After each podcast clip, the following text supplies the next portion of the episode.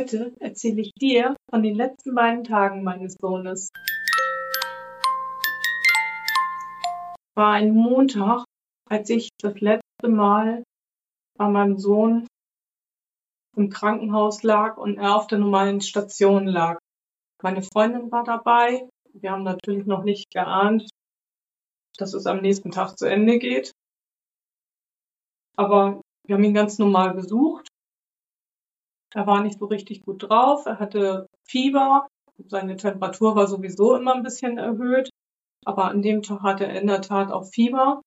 Und die Schwestern und die Ärztin versuchten, sein Fieber zu senken, ohne ihm Antibiotika zu geben.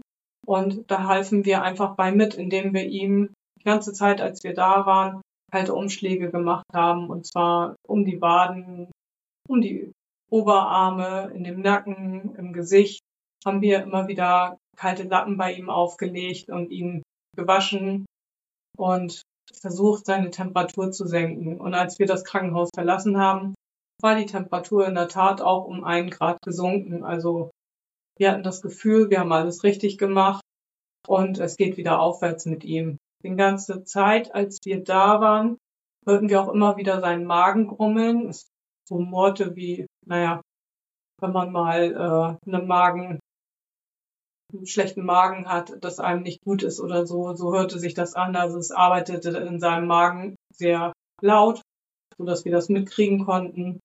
Und ähm, ja, das war das, was wir beobachten konnten an dem Tag, als wir im Krankenhaus waren. Ja, wir haben ihn, haben uns wie immer, wenn wir da waren, gut um ihn gekümmert, Händchen gehalten, Füße massiert, mit ihm gesprochen. Er zeigte aber an diesem Tag keine Reaktion, seine Augen sind nicht aufgegangen. Das heißt, er lag ja relativ schlaff da. Sein Herzschlag war ein bisschen erhöht die ganze Zeit, was vielleicht auch an dem Fieber lag. Ja, das war sozusagen der letzte Tag auf der normalen Station.